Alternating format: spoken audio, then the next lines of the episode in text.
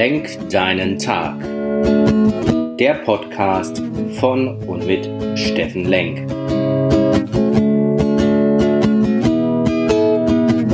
Alles beginnt und endet mit dir selbst.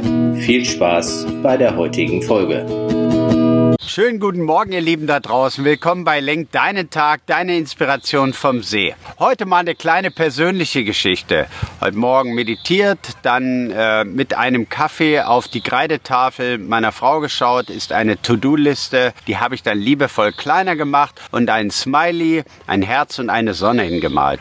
Der Smiley steht für den Glauben, das Herz steht für die Liebe und die Sonne steht für die Hoffnung. Meine Inspiration, meine Motivation dahinter ist, ich möchte nicht, dass meine Tochter und meine Jungs mit einer To-Do-Liste groß werden, sondern mehr Bilder schauen, mehr Inspiration bekommen und dann vielleicht auch mehr Freude bekommen. Jeden Tag. Und überleg du doch mal, wie du heute am Freitag deine Family, deine Liebsten inspirieren und motivieren kannst.